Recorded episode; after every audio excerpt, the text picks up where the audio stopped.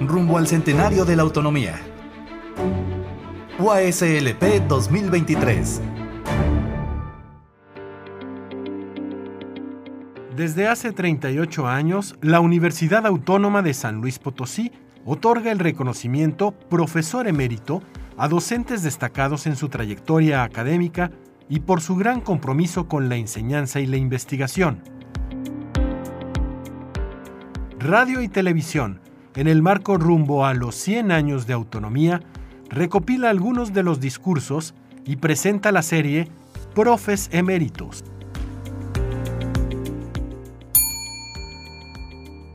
A continuación, escucharemos al maestro Raimundo Joaquín Sada Anaya, que en sesión del Honorable Consejo Directivo Universitario fue distinguido el 28 de septiembre de 2006.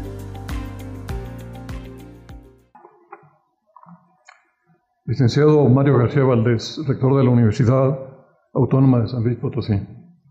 Arquitecto Manuel Fermín Villarrubio, secretario general de la universidad. Honorables miembros de la Junta de Gobierno Universitario, la Junta Suprema de Gobierno Universitario, honorables miembros del Consejo Directivo, eh, maestros e invitados distinguidos que nos acompañan. En primer lugar, eh, quisiera formular un agradecimiento a todos aquellos miembros, tanto de mi facultad como aquí de la Junta Suprema de Gobierno, como del H Consejo Directivo, que juzgaron eh, que tenía suficientes méritos para recibir esta distinción. Se los agradezco mucho a todos en general y en particular a todos aquellos que más directamente lo apoyaron.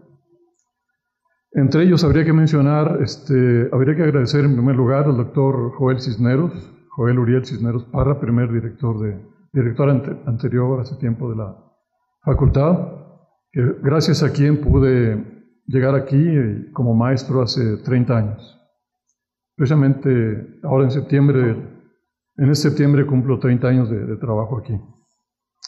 También este, quisiera agradecer a la directora actual de nuestra facultad, Benito Pineda Reyes, por eh, haberse fijado en mí, por haberme dado la oportunidad de servir como jefe de departamento, sin la cual eh, difícilmente hubiera podido llevar a cabo la labor que me permitió este, pues, llegar aquí, digamos. Entre todo esto, este, quisiera mencionar también lo que significa para mí este, este premio, lo que creo que significa para, para un maestro universitario. Eh, Dante Alighieri es, ah, en todos sus dibujos sale con una corona de laurel en su cabeza. Casi, casi en todos los libros que, leemos del Dante siempre viene un, dibujo de él con el laurel del poeta. Ese laurel es precisamente lo que más ansiaba, el premio que lo distinguía como un poeta de verdad. Y eso más o menos es lo que significa para, para un maestro la distinción de, maestro mérito de que me han hecho objeto. Creo que es el premio idóneo precisamente a la, a la labor académica, a la labor de alguien que se entrega como maestro. Y, en ese sentido, creo que no existe probablemente para, para un maestro premio más alto que pueda otorgar la, la, universidad. Es algo así como la corona de laurel del poeta. Um, por lo que respecta un poquito a la, a historia, en el año de 1998 salió un libro eh, cuyos autores eran José de Jesús Rivera Espinosa y el padre Rafael Montejano y Aguiñaga. Era con motivo de los 75 años de autonomía de la universidad y al principio de la sección dedicada a la Facultad de Ciencias, dicen, dicen ellos, la historia de la física en México es muy triste, tan triste como la soledad. Es como un desierto desolado donde solo pequeños oasis rompen la monotonía de la inmensidad estéril.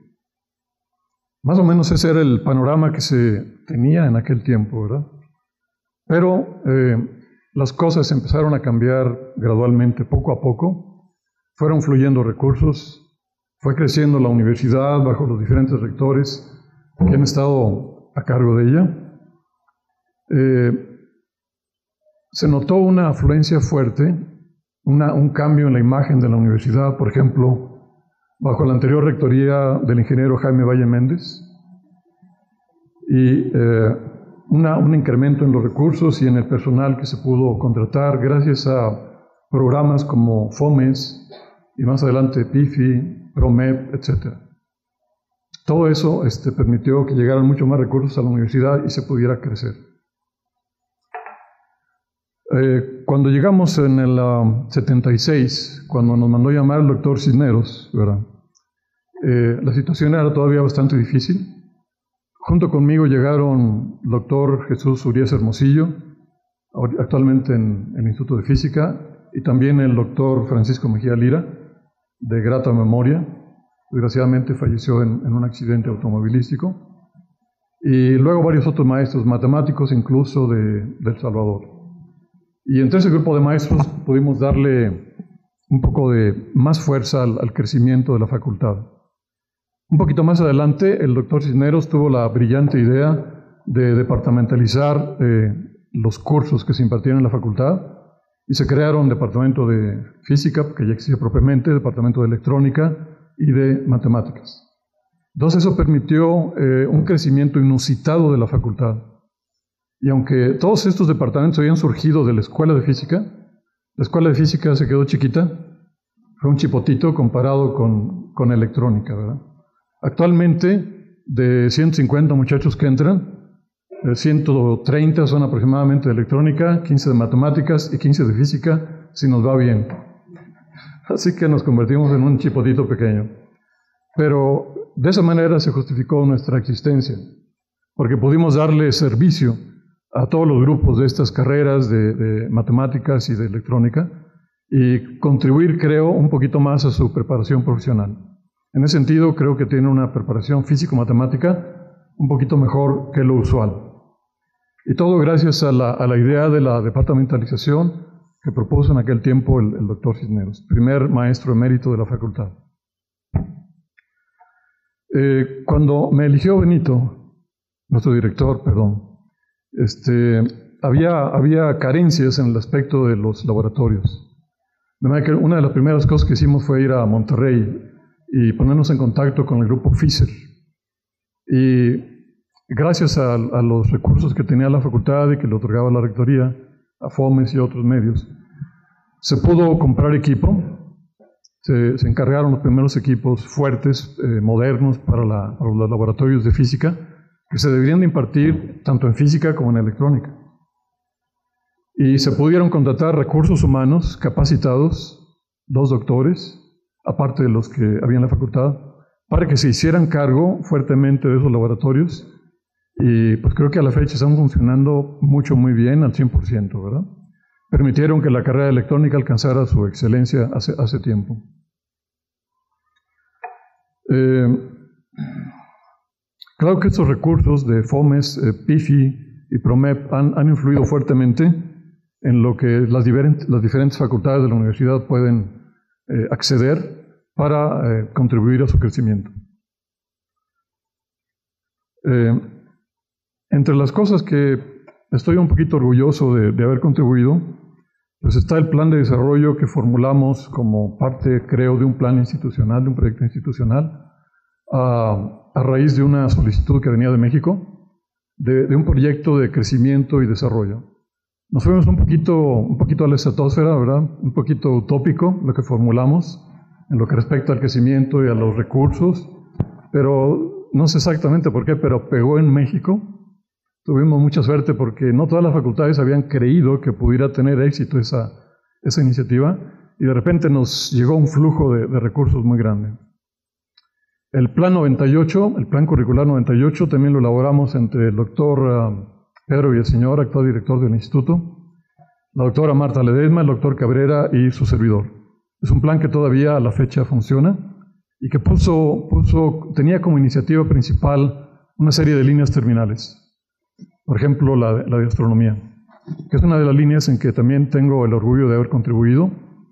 Este, nuestro director y la universidad me permitieron tomar un cursito de astronomía, de actualización en astronomía el, 2000 en la Universidad de Livermore, en Liverpool, Inglaterra. Y gracias a eso pude hacerme cargo de los cursos de astronomía que deberían de ser observacionales, ¿verdad? Porque antes de eso, pues eh, no se, nunca se salía afuera. No se tenía, no se disponía de un telescopio, no se disponía de, recursos. Se pudo adquirir un telescopio MIR de 12 pulgadas, excelente, eh, computarizado, tiene un catálogo de 64.000 estrellas interiormente en su estructura electrónica. Y bueno, gracias a eso, para bien o para mal, han salido alrededor de media docena de astrónomos que andan por ahí por diferentes lados. También este, tengo el orgullo de haber llevado desde el principio a cargo la materia de física nuclear con su laboratorio correspondiente. Todas estas cosas, este, otra de la cual me enorgullezco es del libro que traduje hace mucho tiempo en el Politécnico, el curso de física moderna. En realidad también este, me permitieron los autores añadirle una docena de secciones. En cierto sentido soy un pequeño coautor. Y ese libro se usó incluso hasta Centroamérica y Sudamérica. En una ocasión llegó un matemático de Colombia o Bolivia y se fijó en mí y me dice, oiga, no me diga que usted es el autor de este libro, ese es el que yo llevé por allá. Hombre, qué bueno, ahora me alegro mucho. Y finalmente la universidad, este, nuestro director y el rector, me permitieron editar un libro que se llama El rompecabezas de la creación, editado por la universidad, donde trato de hacer ver que no es, eh, que la interpretación atea de la ciencia no es la única que existe. Que se puede hacer una interpretación de fe, que una interpretación correcta eh, de la Biblia y de la ciencia es posible incluso en cada momento. En cada momento de avance de la ciencia, en cada momento de avance de la, de la religión, es posible hacer siempre los dos, claro, ¿verdad? una interpretación atea y también una interpretación de fe, si se puede reconciliar adecuadamente la información y si se tiene una información completa. Esa es otra de las cosas que agradezco a nuestro director y a la universidad. Y bueno, espero poder este, seguir trabajando unos tres o cuatro años más, ya podré jubilarme, pero ahora nobleza obliga, aquí me quedo otro poquito, mientras que pueda seguir dando clase. Y, este, de esta manera termino agradeciendo a todos ustedes esta oportunidad de dirigirles estas palabras y recomendarles mi libro.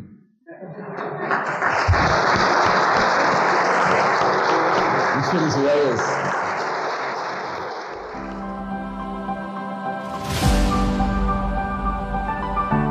Es para mí un honor el recibir este reconocimiento. Es el maestro quien de manera importante asegura la continuidad de la vida en el hogar intelectual. Lo que sí afirmo es el amor y lealtad que siempre he mantenido hacia mi alma mater, la universidad. Me resultó una actividad muy satisfactoria que me permitió crecer como profesionista y como persona. Para entonces ya son 32 años estoy dando clase ahí. Profes eméritos